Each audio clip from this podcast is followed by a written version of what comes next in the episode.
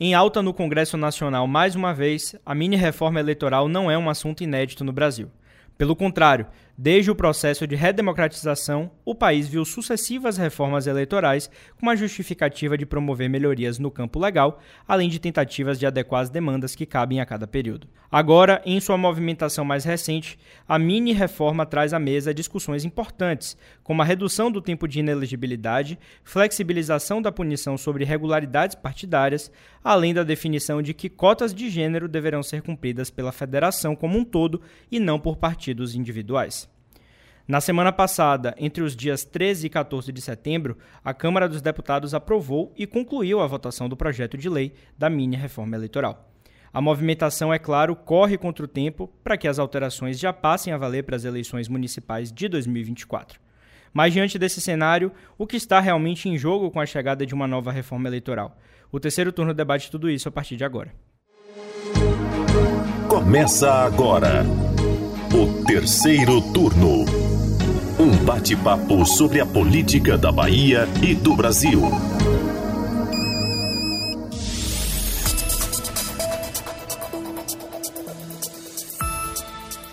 Eu sou Gabriel Lopes e comigo para a gravação do podcast de política do Bahia Notícias, o repórter do site Anderson Ramos. E aí galera, tudo bem com vocês? E o editor de política Maurício Leiro. Opa, pessoal, chegando para mais uma sexta-feira, mais um terceiro turno. Pois é, meus queridos, para a gente começar aqui com um assunto que está em alta no Congresso, mini reforma, reforma eleitoral. E para a gente começar esse debate, viu, Maurício e Anderson, eu acho importante trazer também algumas informações sobre esse tempo de tramitação do projeto, que na verdade, para deixar claro, são duas propostas, né? O PL 4438 de 2023 e o PLP 192 de 2023. E aí, como eu disse na introdução, há uma certa urgência no Congresso para que essa reforma passe de uma vez. E aí vocês me perguntam, Gabriel, qual foi a justificativa usada para os congressistas terem colocado o pé no acelerador? Então, o argumento é que esse projeto precisava se tornar lei até o dia 6 de outubro para poder atender justamente a esse princípio da anualidade eleitoral. E aí eu lembro aqui, viu, Anderson, há exatamente 30 anos, uma emenda constitucional foi aprovada para criar esse mecanismo da anualidade, que também é chamado de anterioridade eleitoral. E aí nada mais é do que um dispositivo para garantir que as mudanças na legislação eleitoral entrem em vigor somente se aprovadas até um ano antes da eleição. A gente já vinha falando disso também. Então, essa pressa se deve ao fato de que já temos uma data para a eleição do ano que vem, as eleições municipais de 24, e como vocês sabem, trata-se do primeiro domingo de outubro, nesse caso, o dia 6 de outubro. Então, essa pressa também é encarada aí por alguns céticos na, na, área da política, como uma forma de vetar também o debate público na questão, deixar mesmo ali de lado a participação social em um tema que é tão importante, é tão caro para a democracia brasileira, né, Anderson? É isso, Gabriel. Pode parecer chato, mas é muito importante. Né? É importante a gente saber quais serão as mudanças e como é que elas afetam não só nós eleitores, como também os políticos, não é isso? Pois bem, é, em relação a, né, ao grupo de trabalho que foi responsável pela proposta, é, que tinha assumido o compromisso de atuar pela simplificação né, das legislações eleitorais, ele foi formado por sete deputados federais, sendo que apenas uma mulher, né, que, te, que foi designada para essa função de coordenadora do projeto. E o que chama atenção é que o tempo total para a realização das reuniões das audiências públicas e a apreciação do, do relatório né, que foi, foi analisado foi de apenas uma semana, um tempo recorde aí, né? Pé no acelerador total, né? É, o pessoal acabou acelerando, acho que justamente para dar aquela diminuída no debate, e tradicionalmente que a gente consegue presenciar muitas vezes no Congresso Nacional. E aí, já entrando no escopo das mudanças, os principais pontos que temos nessa aprovação lá da Câmara dos Deputados é que a mini reforma ela acaba simplificando aí a prestação de contas, altera regras de financiamento e tempo de televisão das candidaturas femininas também, além de exigir transporte público gratuito nos dias das eleições, entre outros pontos que a gente vai analisar durante o terceiro turno de hoje. Quando você fala aí da questão das candidaturas femininas, Maurício, eu acho importante a gente começar por elas, porque é um dos temas de maior resistência, inclusive já que essa matéria está chegando agora ao Senado, né? A gente vai falar um pouquinho mais para frente. E aí tem alguns pontos que foram analisados pelo plenário da Câmara nessa aprovação. E aí alguns inclusive considerados como pontos positivos e outros justamente a questão polêmica que são considerados retrocessos pelos próprios parlamentares, pelas próprias parlamentares e por especialistas também. Então, entre esses pontos, temos aqui, eu vou fazer uma, uma listagem aqui mais corrida mesmo, porque são, muitas, são muitos pontos. Candidaturas laranja de mulheres agora serão consideradas fraude e abuso de poder político. As cotas de gênero deverão ser cumpridas pela federação como um todo e não por partido individualmente. Isso, para mim, é o que eu destaco de mais importante aí nessa questão. O dinheiro reservado para as campanhas femininas poderá custear despesas comuns com outros candidatos, inclusive propaganda, desde que haja um benefício para a candidatura feminina. Essa divisão não é permitida atualmente. Então, também temos a regulamentação da distribuição do tempo de televisão para as mulheres e pessoas negras, aí em busca da equidade. Estende também para as pré-candidaturas, para as pré-candidatas e mulheres que realizam atividade política as proteções previstas na legislação em relação à violência de gênero e também, por fim, cria medidas protetivas para essas pré-candidatas, candidatas, titulares de mandato e mulheres com atuação política. Por que, que eu falei que é o ponto mais polêmico? Foi aprovado já na Câmara dos Deputados. Esse texto, agora seguindo o rito tradicional lá do Congresso, foi encaminhado para a CCJ do Senado, que é a Comissão de Constituição e Justiça, a mais importante das casas, e depois deve seguir então para o plenário lá do Senado. No entanto, essa matéria já encontra uma resistência entre as senadoras, como eu já havia dito, justamente ali da, da chamada bancada feminina. Elas apontam que a proposta traz graves retrocessos na luta pela participação da mulher, das mulheres na política brasileira. E aí, alguns especialistas também, a gente andou pesquisando aqui para poder construir esse episódio, é claro, eles apontam avanços importantes nesses pontos que a gente falou, a exemplo ali da regulamentação da distribuição do tempo de TV para mulheres e pessoas negras, isso é muito importante. Também tem as medidas protetivas para as mulheres que atuam na política e, como eu falei, a determinação de que candidaturas laranja de mulheres agora passam a ser consideradas fraude e abuso de poder político. Pois é, nas últimas, desde as últimas eleições, a gente tem um percentual estabelecido de obrigatoriedade na, na, na, das candidaturas femininas. Pelo menos 30% tem que ser mulheres aí nas chapas nominais. A gente acompanha e acompanha também um fenômeno das candidaturas laranja, né?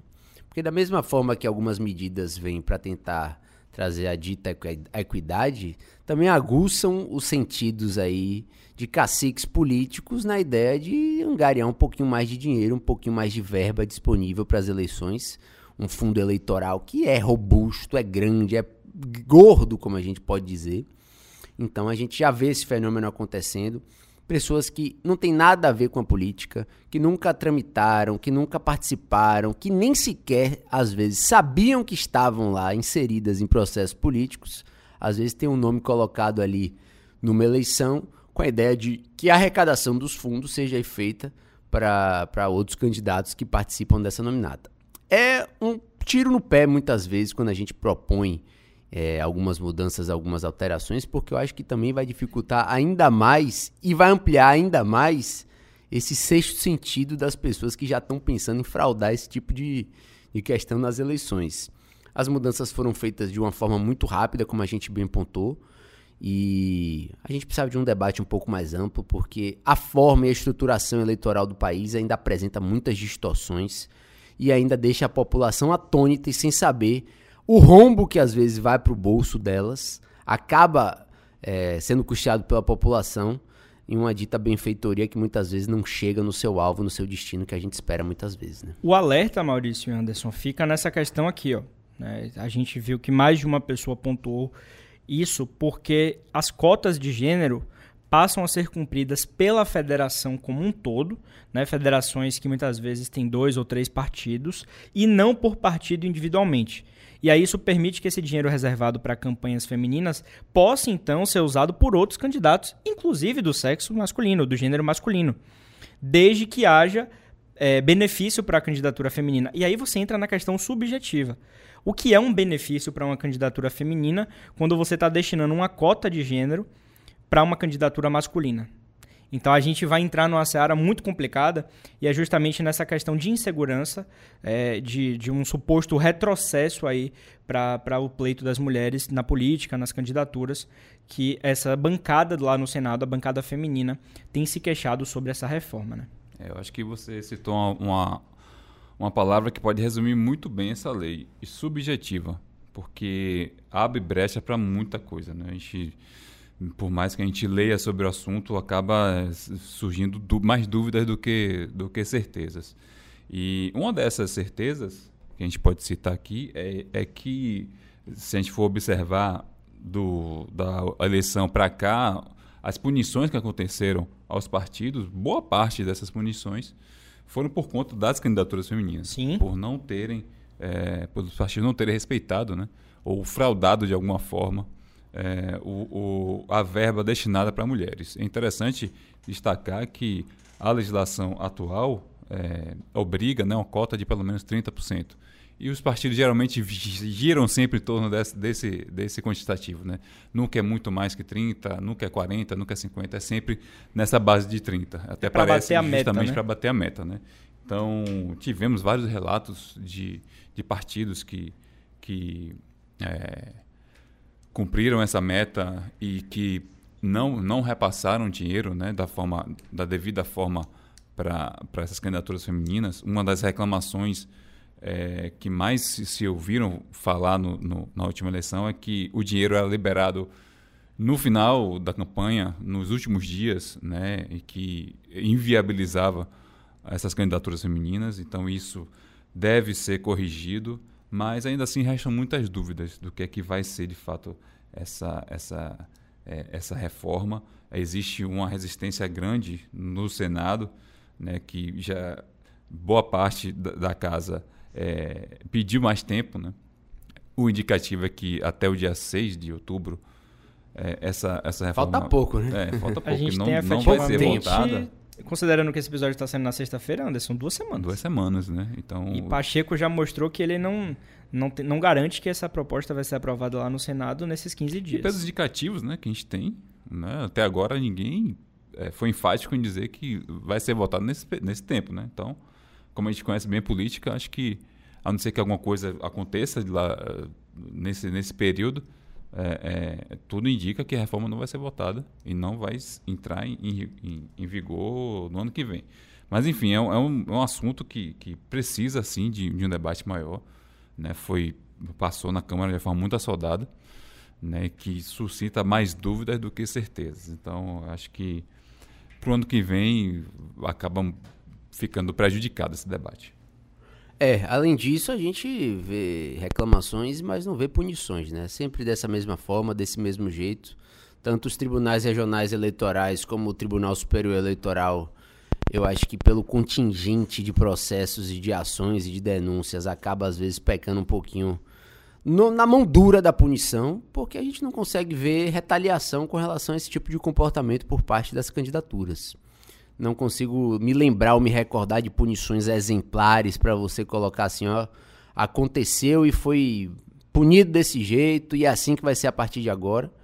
O que também acaba incentivando, né? Porque os candidatos olham para as eleições passadas e falam: não tive nenhuma punição, vou tentar um repeteco nessa outra eleição. E as punições, eu acho que também, ao meu ver, poderiam ser uma forma efetiva aí de a gente conseguir inibir esse tipo de comportamento quando a gente fala de eleições aqui no nosso país. Nessa mesma esteira, a gente tem a questão das contas partidárias e eleitorais, né, Maurício? Temos aí os principais pontos da reforma, né? Entre eles tem a questão da, de legalizar a doação por PIX, né, em relação a essas contas partidárias eleitorais. O uso de instituições de pagamento, né, que são ali as máquinas de cartão de crédito, cobrança virtual, essas modalidades que estão em alta no país, que já são usadas há algum tempo também ou cooperativas de crédito, e tem também o financiamento coletivo por vaquinhas para doações de pessoas físicas. Eu lembro de ter visto isso muito ano passado, com uma, uma frequência maior até do que eu esperava, essa questão do financiamento coletivo, né? as chamadas vaquinhas virtuais aí, essas doações de pessoas físicas, né? pessoas que endossam as candidaturas, que desejam apoiar financeiramente. Temos também as doações de pessoas físicas, que vão ser limitadas aí ao, ao valor de pouco mais de R$ 2.855, ou até 10% dos rendimentos no ano anterior. Candidatos a vice ou suplente serão autorizados a usar recursos próprios nas campanhas majoritárias, então, presidente, governador, prefeito e senador. Né, com a aprovação dessa reforma do jeito que ela está agora, né, no, no na Câmara dos Deputados. A gente sabe que ela pode ser emendada também no Senado e depois ela volta para o plenário da Câmara também. Autoriza também o uso de recursos públicos para pagamento de despesas pessoais dos candidatos e para compra e aluguel de veículos. Eu acho isso Eita, problemático. Essa daí vai dar o que falar, viu? Porque se a gente já vê muita, é, muita coisa acontecendo no atual modelo, imagine quando você libera. Ninguém sabe o- quanto é que você acha que um candidato gasta com gasolina, por exemplo. Quanto ele gasta com hotel. Quem é que vai dizer? Quem é que vai provar? Quem é que vai conseguir comprovar de uma forma efetiva e eficaz ali perante a justiça que aquilo ali não aconteceu? É muito difícil, é muito complicado, a abrangência tá muito grande, tá muito ampla. E é claro, quando você tem um congresso que é formado por deputados políticos votando para matérias que vão tratar sobre deputados políticos, Em causa própria. é claro, você vai ver é, tipos de, de aprovações como essa. Esse ponto também me pegou muito, viu, Gabriel? Me chamou muita atenção. Pois é. E aí faça um exercício, não precisa ir longe no, no período de campanha, não. Faça um exercício. Entre aí no portal da transparência da Câmara dos Deputados. Eu gosto sempre de olhar, eu perco horas do meu dia, às vezes, olhando isso, me divirto bastante, inclusive. É, de- me divirto no sentido irônico, né, gente? Porque é muito triste quando você abre lá e vê o deputado que você votou, os deputados da bancada do seu estado e como é que eles estão gastando né, essa cota parlamentar todo mês. Né? Essa questão das aeronaves, embarcações, tudo bem que o parlamentar precisa né, desse reembolso muitas vezes, desse aporte da Câmara para poder exercer a sua função parlamentar. Mas o que a gente vê muitas vezes, valores exacerbados de combustível, aluguéis de carro, carros de luxo, né? E enquanto isso, esse dinheiro poderia estar sendo usado para outras coisas também. Mas seguindo aqui nessa questão da- das contas de, de campanha, estabelece também regras para prestação de conta simplificada. Essa, inclusive, viu, Anderson, foi uma das propostas desse grupo de trabalho, era simplificar essa questão da, da questão eleitoral mesmo.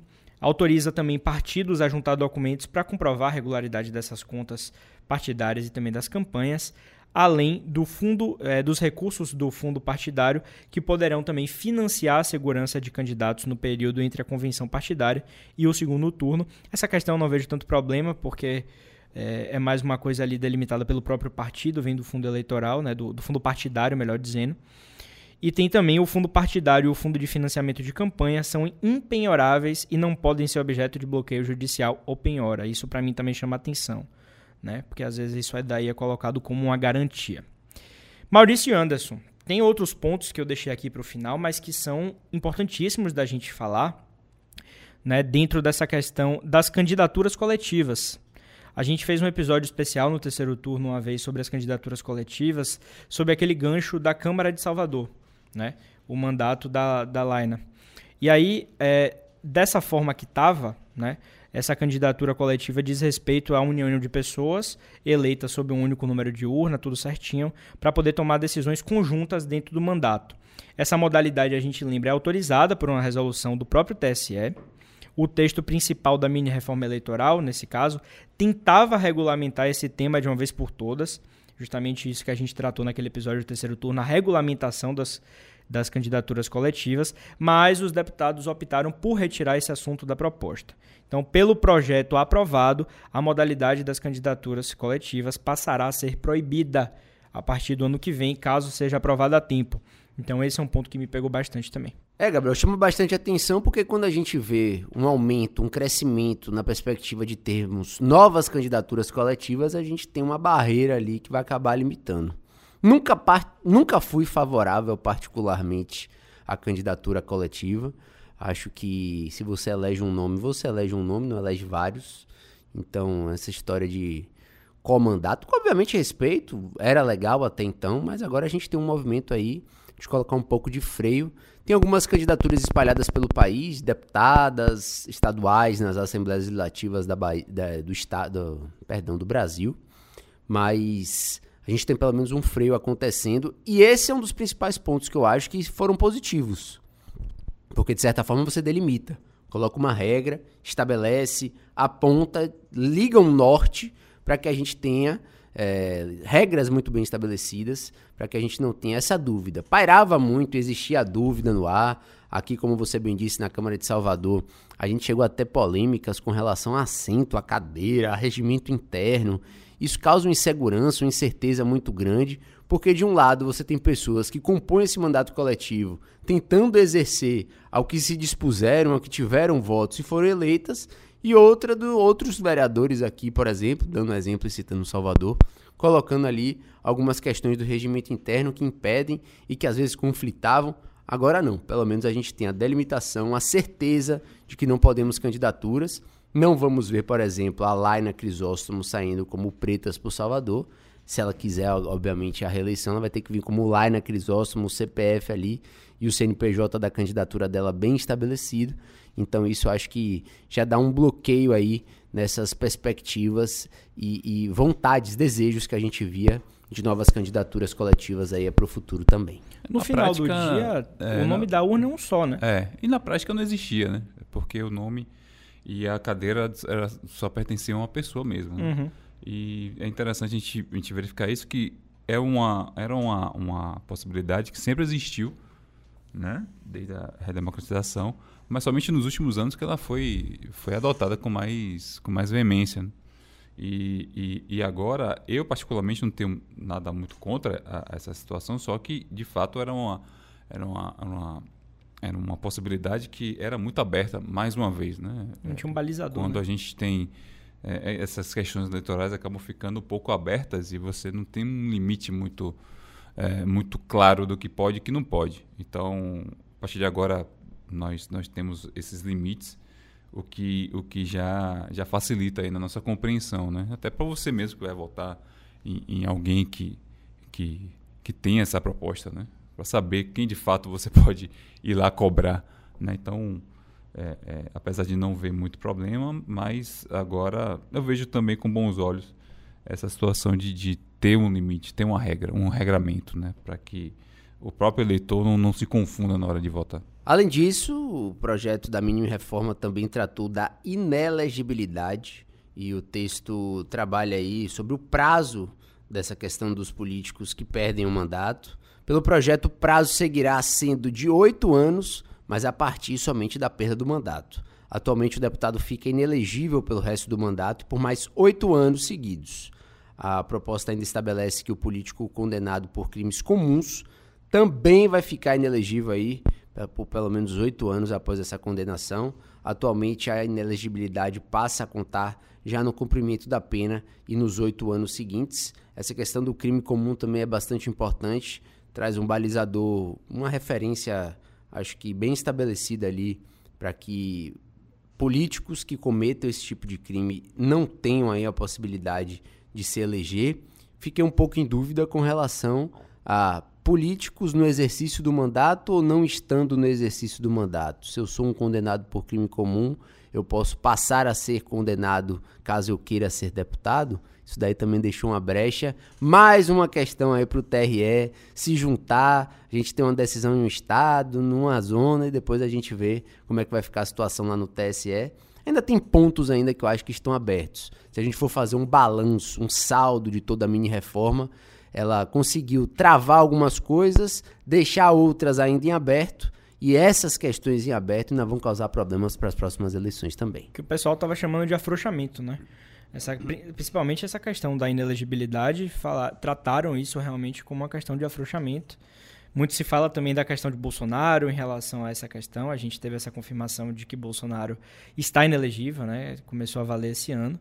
Então, tem essa questão também do afrouxamento aí nessa mini reforma.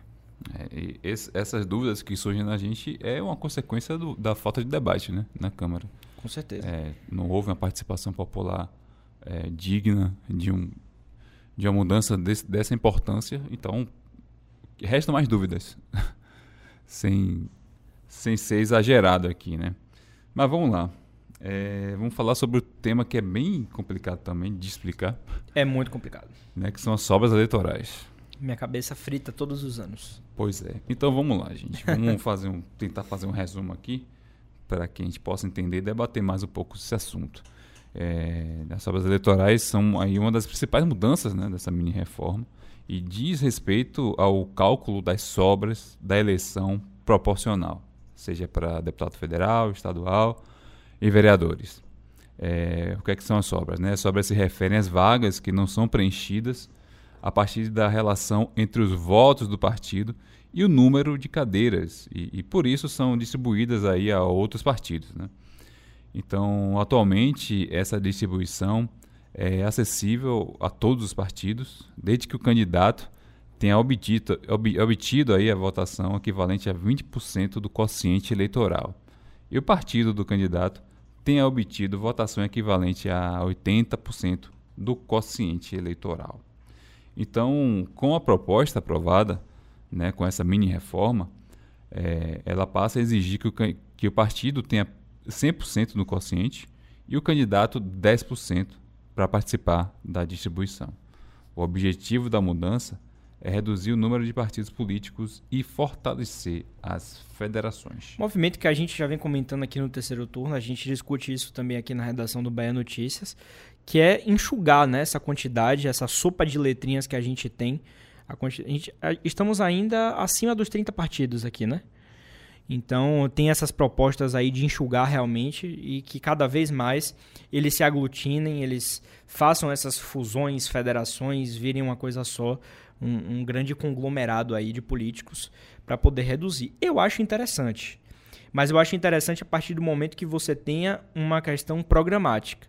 A gente vê que as federações acontecem mais por acontecer, né? Por uma questão de sobrevivência dos nanicos. Por ocasião vezes, mesmo, né? Ocasião, né? Fortalecimento, tempo de televisão e tudo mais.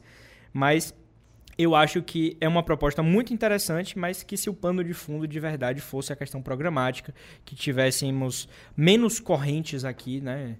Não necessariamente é exemplo do que acontece nos Estados Unidos, porque eu acho que é muito complicado de você falar disso numa realidade Brasil. Mas eu acho interessante, mas é uma pena que não seja esse o pano de fundo realmente. É, e quem acompanha hoje a eleição política de dentro, vamos dizer assim, do processo, sabe perfeitamente como é que funciona esse cálculo de coeficiente, ah, como é que faz para puxar lá um vereador, um deputado. Haja número. É, a proporcional de fato traz esse, essa questão do cálculo da conta. E esse é o movimento também que deve aguçar também a sensação dos vereadores para o ano que vem, viu? É, a gente sabe que partidos pequenos se colocam ali numa nota de corte muito ajustada isso pode favorecer aí a candidatura de nomes que não tenham ali uma, uma representatividade muito grande, mas sejam o nome de um partido, por exemplo.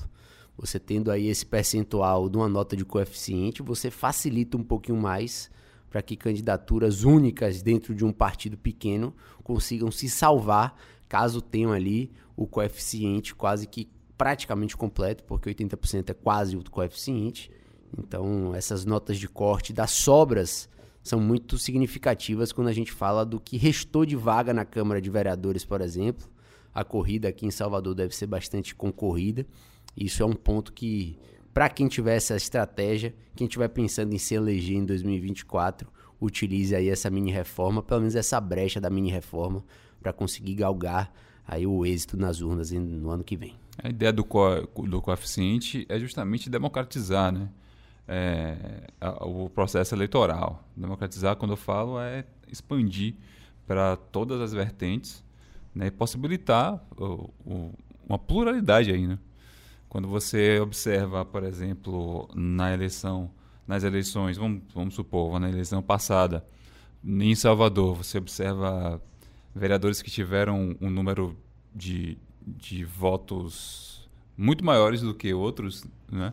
Que não foram eleitos. Que, que não foram eleitos, né? Então... Porque o partido não teve voto suficiente para poder fazer uma cadeira. Isso. E, e tem, tem um corte, né? Que é quanto, quanto maior o voto, maior o corte. Né? Então, quanto, o, quando maior for o partido, mais votos você tem que ter. Né? E tem a proporcionalidade que garante outros, outros candidatos que tem não, não tenham... Comparecimento, né? Também, também. É uma, então, conta, é uma conta bem complexa. É, eu sempre fico em dúvida. É uma conta bem complexa e que é, parece que vai ficar um pouquinho mais simples, né? Ainda embrulha minha cabeça essas porcentagens todas, mas é algo que pode de fato ser, algo, ser bem interessante, até simplificar nosso trabalho como jornalista aí para cobrir a, as eleições do ano que vem. Agora, em relação ao, a cláusula de barreira, né? Uma reformulação, vamos dizer assim, da cláusula de barreira, eu sou favorável. É, Mas é aquilo, né? Os partidos sempre dão um jeitinho, né? Hoje você tem a federação, na qual você pode, de alguma certa forma, burlar né, essa cláusula de barreira. Pode ser uma barreira, mas que a barreira não pule na hora da é. falta, né? Aí deixa é uma, passar. Uma barreira pequenininha, né? Vale por quatro anos? É. é. Isso, vale por quatro, quatro anos e você acaba é, é, mantendo ali um partido que muitas vezes não tem musculatura, né? E, e às vezes são juntados, são a união acaba acontecendo entre partidos que não tem nada a ver um com o outro e é mais justamente por ocasião, né? Do, do momento. Então é, a gente precisa rever isso de fato. A gente tem mais de 30 partidos, algo que não sei se tem outro, se existe em outro país, outra democracia do mundo. Então acredito que é, é, seja mais um, um fator aí para a gente observar, mas que esse processo de, de, de de fusão, de união de partidos, espero que seja mais corrido, né? seja, mais, seja mais célere, porque a gente não aguenta tantos, tantos partidos é, tão diferentes entre si, se unindo e, e tendo uma variedade gigantesca de, de, pensamentos diferentes, que no final a gente sabe que, que não, não, é, não representa a sociedade brasileira. Pois é, meus queridos, temos outros pontos também nessa questão da reforma, mas esses são os principais é o que para mim chama mais atenção e que mais importa aqui para a população para ficar por dentro disso. É claro, pode ler na íntegra. Essa matéria aprovada na Câmara, como a gente falou, vai seguir agora, já está na verdade na CCJ do Senado e agora vai ser analisada e deve voltar também para a Câmara. A gente vai seguir acompanhando para trazer também lá no baianoticias.com.br se vai ser aprovada até o dia 6, se vai ser aprovada a tempo para poder vigorar essas mudanças já na eleição do ano que vem. E Vou me despedindo por aqui, agradecendo a você que acompanhou o terceiro turno até agora. Nos vemos na próxima sexta-feira. É, vamos ficar de olho aí, né? Pelo visto, é, essa matéria vai ter uma certa resistência. Já está tendo resistência no Senado, né? Então vamos ficar de olho aqui para ir atualizando vocês, tá ok? Obrigado, pessoal, por acompanhar mais esse episódio e até a próxima semana. É isso aí, pessoal. Obrigado pela audiência. Sexta-feira que vem a gente está de volta. Até lá. A gente conta com vocês também. Deixa lá o que você achou desse episódio nas redes sociais. Usa a hashtag Terceiro Turno BN. Assim a gente pode interagir diretamente com você e saber o que você achou. O terceiro turno dessa semana foi gravado da redação do Bahia Notícias e contou com a apresentação dos repórteres Gabriel Lopes e Anderson Ramos, além do editor de política Maurício Leiro. A edição de som é de Paulo Vitor Nadal e o roteiro de Gabriel Lopes. Você ouviu o terceiro turno o seu podcast semanal sobre a política da Bahia e do Brasil.